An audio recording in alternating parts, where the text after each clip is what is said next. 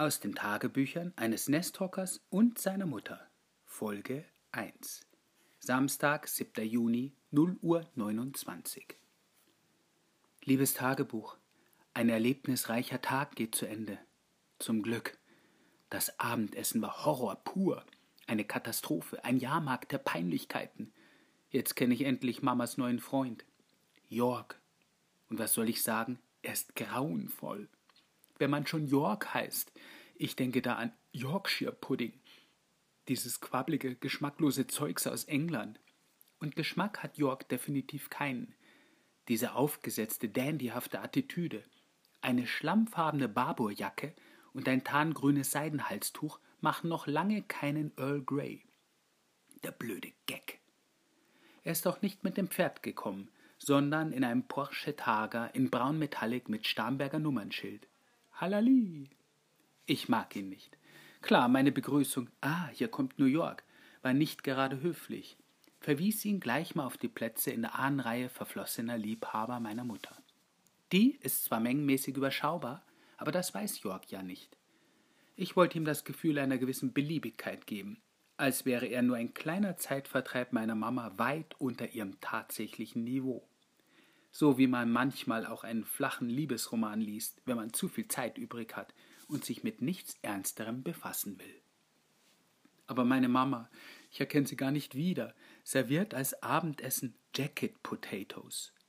Monsterkartoffeln im Alumantel mit irgendwelchen Cremes zum Drübergießen, Quark und Dill und Lachs.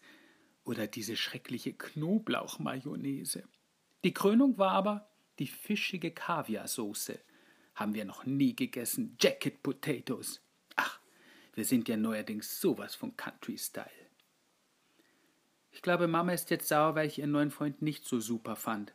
Auch weil ich die Schüssel mit der Kaviarcreme umgestoßen und das gute Tischtuch versaut habe. Sie wirkte etwas angefasst. Ach Gottchen, als ob wir keine größeren Probleme haben. In der Firma läuft es nämlich momentan nicht so gut. Auftragsflaute. Wenn das so weitergeht, nagen wir bald am Hungertuch. Ob sich Mama deswegen einen Starnberger Arzt ausgesucht hat? Aktive Alterssicherung? Vielleicht ist das so. Aber ich dachte, Ärzte hätten zumindest einen Hauch von Niveau. Ja, ja, Jörg sprühte vor Witz, allerdings mit der intellektuellen Brillanz eines Tischfeuerwerks beim Kindergeburtstag und dabei habe ich mir echt Mühe gegeben und mich brav mit ihm über Theater und Literatur unterhalten. Das heißt, er hat die ganze Zeit gesprudelt wie ein Wasserfall und ich habe zugehört. Auf halbem Ohr. Die Hochkultur überlasse ich gerne anderen, habe ich irgendwann ganz lässig eingeflochten, um seinen Redeschwall etwas zu bremsen. Er hatte gerade über Literatur parliert, da bin ich reingegrätscht. Soll ich jetzt auch noch ein Buch von diesem Bernhard Thomas lesen? Dafür habe ich echt keine Zeit. Da hat Jörg ganz schön blöd geguckt. Und schnell das Thema gewechselt. Kino. Ha, genau meins. Ich habe einen längeren Monolog über James Bond als Held der Postmoderne vom Stapel gelassen. Das ist was für Prolos, meinte Jörg als Retourkutsche. Selber Prolo. Ich finde, dass James Bond der Prototyp aller Männlichkeit ist, erwiderte ich. Die Verkörperung von Kraft, Eleganz, Intelligenz und Erotik. Jörg registrierte irritiert, wie Mama begeistert nickte. Na, Jörg, siehste, da liegt die Messlatte. Wir beide werden jedenfalls keine Freunde. Du und Mama hoffentlich auch nicht. Da kannst du hundertmal, ah, Michaela, du siehst ja heute so bezaubernd aus, sabbern, du Depp. So, jetzt muss ich noch ein paar Zeilen für mich schreiben. Oder an mich, also nicht direkt an mich, sondern an TB. Oder englisch ausgesprochen TB. Das klingt doch ganz cool, oder? TB ist die Abkürzung für Tommys Buddy. Oder klingt TB wie die Abkürzung von Tuberkulose? Unsinn. TB ist cool. Mal sehen, wie das wird mit uns beiden. Ich bin mir nicht ganz sicher, also so methodisch. Aber wenn mein Psychotherapeut Dr. Faltermeier meint, dass es hilft, will ich es gerne probieren. Gut, dass es mit den Sitzungen jetzt erstmal vorbei ist. Ich hatte Dr. Faltermeier wegen meiner chronischen Selbstzweifel besucht. Letzten Herbst habe ich angefangen, alles in Frage zu stellen, vor allem mich selbst. Mit Dr. Faltermeyers Hilfe ist es viel besser geworden. Ich weiß auch nicht. Ich sitze in einem Sessel und erzähle die ganze Zeit und er sitzt in einem Sessel und hört die ganze Zeit zu. Ansonsten passiert da nicht viel. Aber es hilft. Alles nur eine Frage des Selbstvertrauens.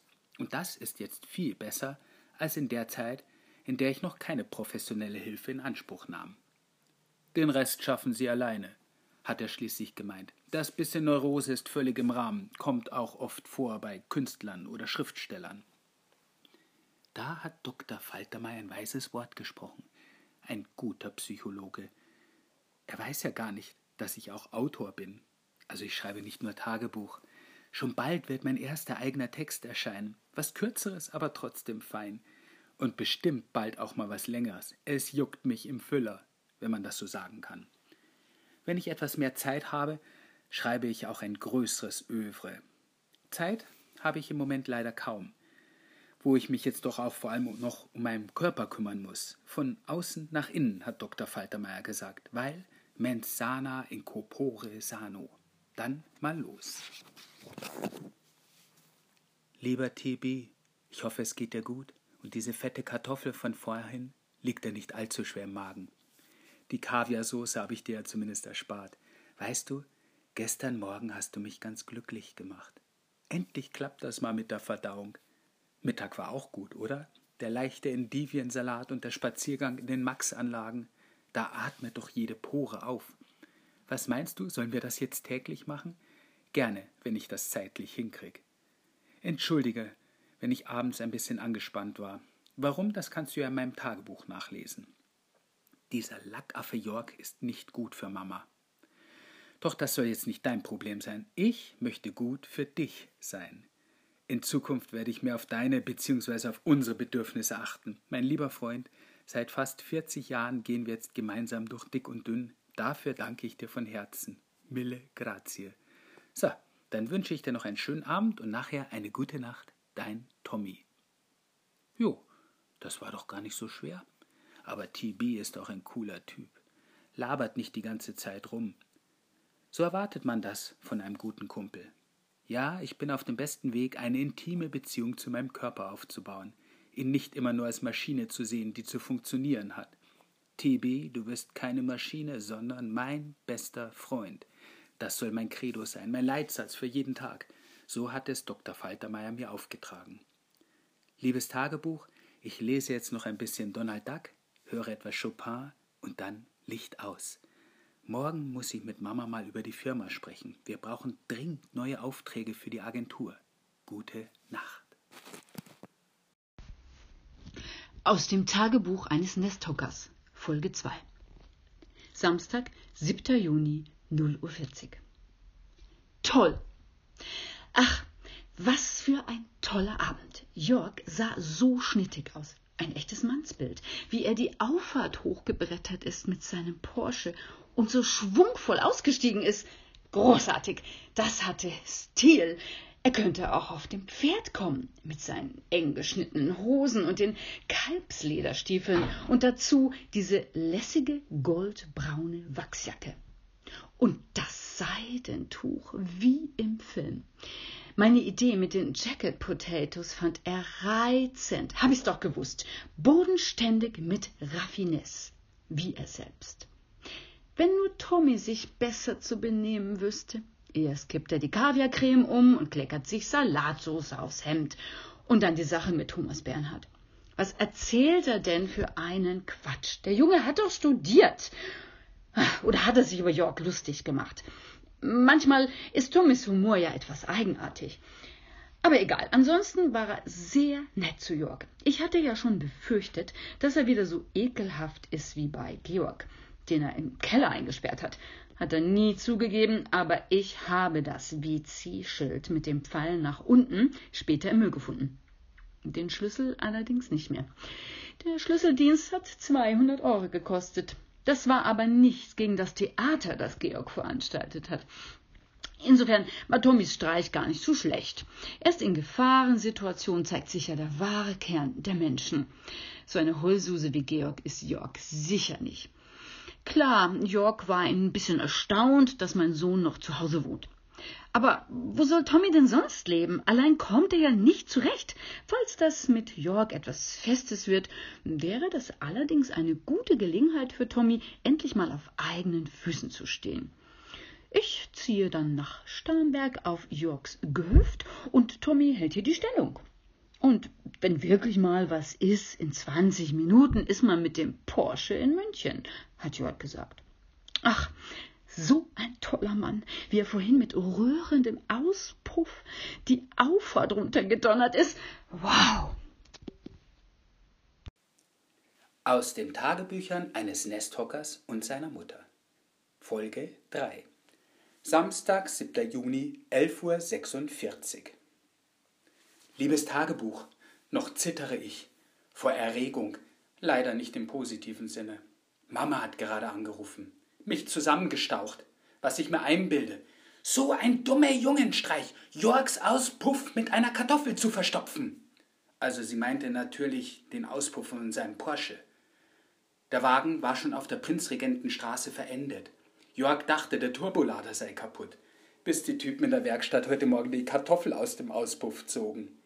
Mama sagte natürlich, dass sie keine Ahnung hätte, wer das gewesen sein könnte. Einer von den Rotzlöffeln in der Nachbarschaft vielleicht. Es war eine besonders große Kartoffel, blaffte sie mich an. Ein Porsche hat auch einen besonders großen Auspuff, rutschte es mir heraus. Warum hast du das gemacht? fauchte Mama. Ja, ich war doch die ganze Zeit mit euch zusammen. Wann bitte hätte ich das machen sollen? Das wusste sie auch nicht. Perfektes Alibi.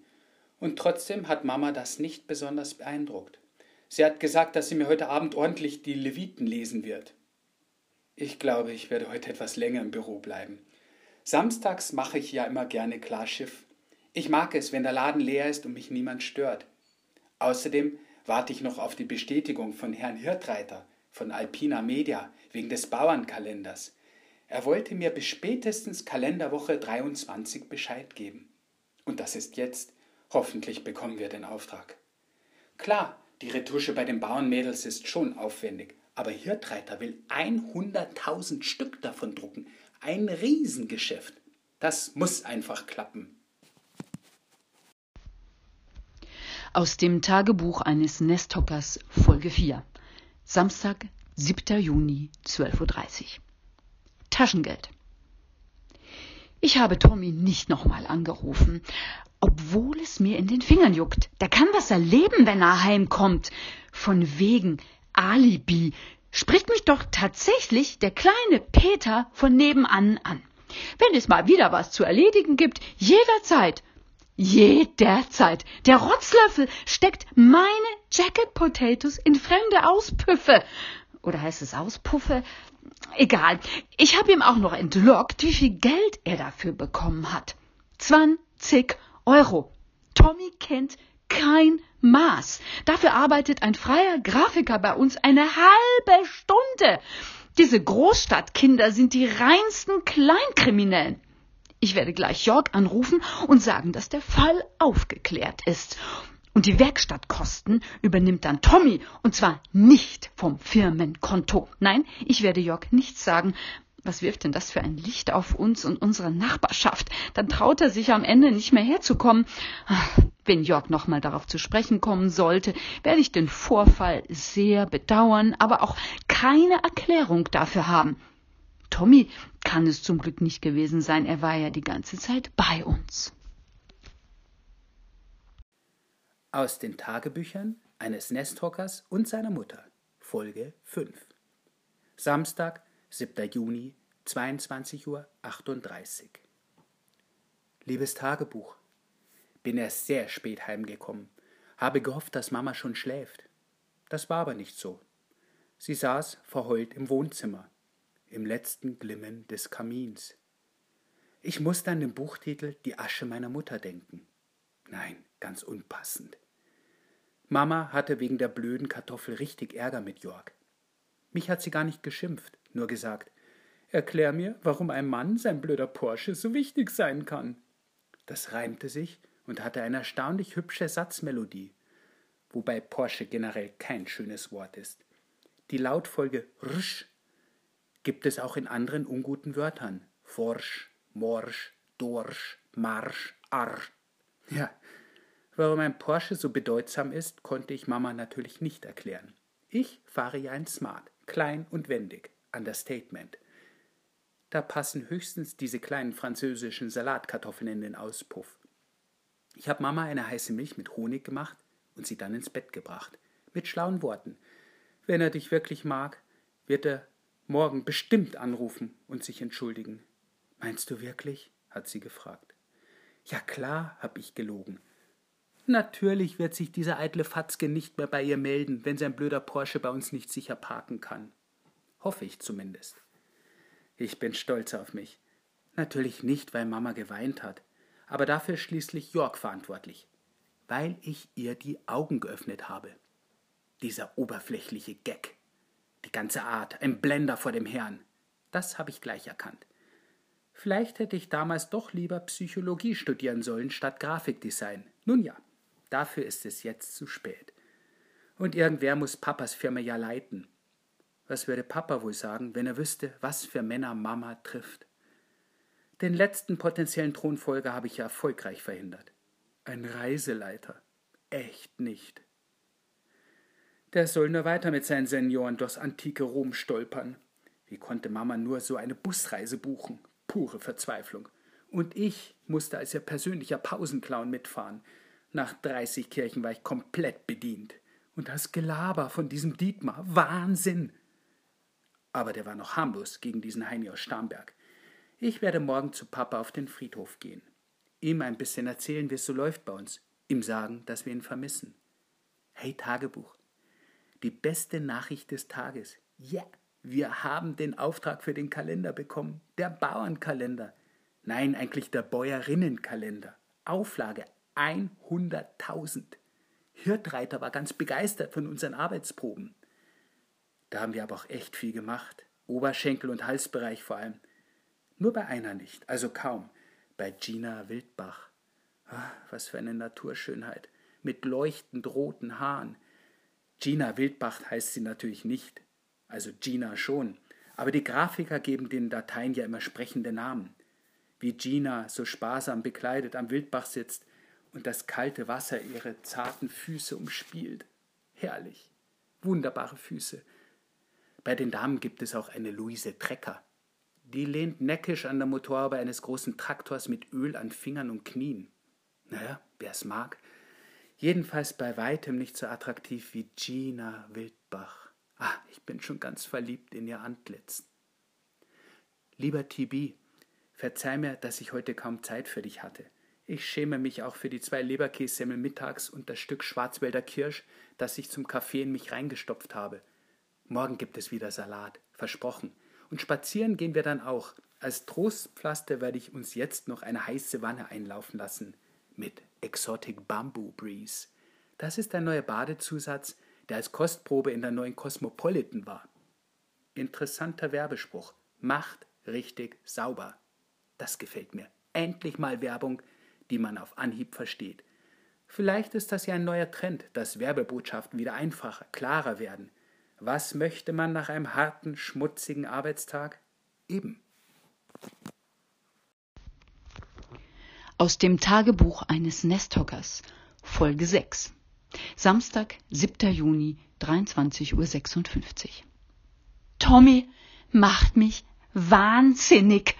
Ist ja gut und schön, dass er sich für die Firma so einsetzt und spät nachts losfährt, um den Server nochmal hochzufahren, damit die Druckdaten für das Romanmagazin rechtzeitig beim polnischen Drucker ankommen. Trotzdem muss man doch ein bisschen aufpassen lässt er einfach das Badewasser laufen. So eine Sauerei. Und dieser Schaum hat wirklich ekelhaft gerochen. Tuntig. Tommy ist doch nicht schwul, oder? Vielleicht klappt es ja deshalb nicht mit den Frauen. Nein, ich glaube schon, dass er auf Frauen steht, wenn ich nur an diese kleine Grafikerin denke.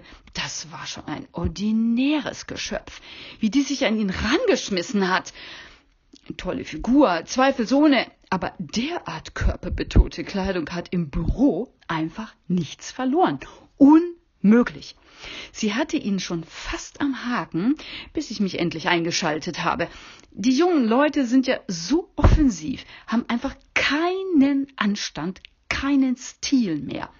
Gut, dass die Tussi noch in der Probezeit war, das hat sich schnell erledigt, wird ihr eine Lehre sein. Geschäftliches und Privates immer sauber trennen. Wäre ich nicht Geschäftsführerin, wäre der Laden schon lange den Bach runter. Aus den Tagebüchern eines Nesthockers und seiner Mutter, Folge 7. Sonntag, 8. Juni, 9.30 Uhr. Liebes Tagebuch, hatte gestern noch Nachtschicht. Und das an einem Samstag. Die Druckdaten für Polen sind nicht in der Druckerei angekommen. Ich musste noch mal in die Firma und den Server rebooten und die Daten erneut losschicken. Sonst hätten wir den Termin nicht halten können. Nicht auszudenken. Die heiße Stunde muss nächsten Freitag am Kiosk sein. Deutschlandweit. Nein, auch in Österreich und der Schweiz. 80.000 Exemplare. Zehn erotische Kurzromane für 1,80 Euro. Die erste Nummer schlägt bestimmt ein wie eine Bombe. 80.000 Menschen werden meine erste eigene Geschichte lesen können. Die Pferdezüchterin von Glendalough Hall. Natur, Tiere, Adel, Leidenschaft und heißes Begehren. Wow, ich bin ganz erregt. Eine Premiere. Vielleicht steht meine große Karriere als Schriftsteller bevor. Die Neuentdeckung der Zärtlichkeit. Das könnte der Titel der Rezension meines ersten Romans im Feuilleton sein. Oder Henry Seidel, der letzte Romantiker.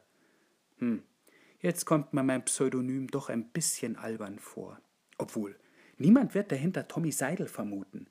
Meinen zweiten Vornamen Heinrich habe ich noch nie gemocht. Aber Henry finde ich eigentlich ganz cool, elegant. Und das Wortspiel mit sei ist doch großartig. Heinrich Seufzer. Auf Deutsch klingt das natürlich blöd. Oder hätte ich doch was Fantasievolleres wählen sollen, vielleicht in einem französischen Sound. Henri de Faubourg. Nein, das klingt wie ein Weichkäse aus der Normandie. Außerdem bin ich eher der anglophile Typ. Und meine erste Geschichte spielt in Irland. Jetzt aber husch husch zum Duschen. Habe ich gestern im Bad eigentlich das Badewasser abgedreht? Bestimmt. Sonst hätten wir ja jetzt eine Riesensauerei. Aus den Tagebüchern eines Nesthockers und seiner Mutter. Folge 8. Sonntag, 8. Juni, 10.19 Uhr. Liebes Tagebuch. Mama war beim Frühstück stocksauer. Ja, sie hat ja recht. Die Wasserflecken an der Decke des Esszimmers sind schon ziemlich eindrucksvoll. Was so ein bisschen Wasser anrichten kann, erstaunlich. Aber schöne, klare Formen. Die scharfen Ränder und die zarten Brauntöne, ja, wir sagen einfach, das ist ein Deckenfresko von Vasarelli, habe ich Mama vorgeschlagen. Fand sie nicht so lustig. Wenn überhaupt, dann ist das ein Nitsch, hat sie gemeint. Jetzt übertreibt sie aber. Ja, ja, ich werde den Maler bestellen.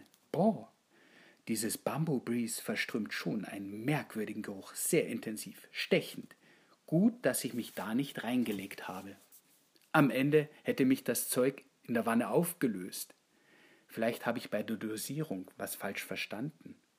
Aber es war doch nur eine ganz kleine Probepackung. Und sonst? Naja, zur Versöhnung habe ich angeregt, dass wir zusammen einen kleinen Sonntagsausflug machen. Erst war Mama ein bisschen zögerlich, aber dann hat sie zugesagt. Sie hat wahrscheinlich gehofft, dass sich Jörg noch meldet und ihr ein ähnliches Angebot macht. Tja, da kann sie lange warten. Aus den Tagebüchern eines Nesthockers und seiner Mutter, Folge 9. Sonntag, 8. Juni, 19.26 Uhr. Liebes Tagebuch, ein herrlicher Tag geht zu Ende. Wir sind nach Starnberg gefahren. Nicht mit dem Auto, sondern mit der S-Bahn. Wie aufregend. Wann bin ich das letzte Mal S-Bahn gefahren? Ich hatte schon Angst, dass uns irgendwelche Vorstadtjugendlichen in der Bahn anpöbeln. Ich hatte Mama deswegen geraten, ihr Tränengasspray in die Handtasche zu stecken. Sicher ist sicher. Aber keine Punks, Rocker oder andere Problemjugendliche im Zug. Nur ältere Damen und Herren, die zum Wandern und Spazieren gefahren sind. Alle sehr nett. Kein Wunder bei dem schönen Wetter, da wollen alle raus. Ich hätte nicht gedacht, dass wir ohne Auto so weit rauskommen. Toll. Von Starnberg aus sind wir durch die Meisinger Schlucht gewandert. Das hat mich ganz schön in Schnaufen gebracht. Puh. TB, wir beide müssen wirklich aktiver werden. Es kann ja nicht sein, dass rüstige Senioren an uns vorbeiziehen und uns dann die besten Plätze im Biergarten wegschnappen. Wir haben nur noch einen Katzentisch im Biergarten vom Dorfwirtshaus in Meising bekommen. Da, wo die Kellner eigentlich Besteck und Aschenbecher und dieses Zeug aufbewahren. Nach einer knappen Ansage von Mama haben die aber den Tisch freigeräumt. Mama kann sowas. Dann war es richtig schön. So unter Kastanien ein Schnitzel im Kürbiskernmantel mit Bratkartoffeln und dazu ein dunkles Bier. Habe ich gleich alle Systeme runtergefahren. Mama war auch ganz entspannt. Wir haben uns sehr gut unterhalten über die Firma, das Leben im Allgemeinen, auch ein bisschen über Jörg, dessen Geist ja in dieser Gegend herumschwebte. Vielleicht hatte Mama ja gedacht, sie würde ihn hier zufällig treffen. Zum Glück nicht.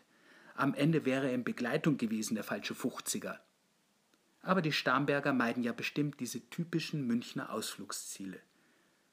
Nach dem Essen sind wir noch eine Runde um den Meisinger Weiher gegangen, in der prallen Sonnenhitze, aber wir haben ein sehr schönes Plätzchen gefunden, wo wir unsere Beine entblößt und die Füße ins kühle Wasser gehalten haben. Wunderbar, so lässt sich der Sommer aushalten, dachte ich. Die Natur stellte durchaus ein paar Herausforderungen an uns, die wir aber mit Bravour gemeistert haben. Nicht der Rede wert.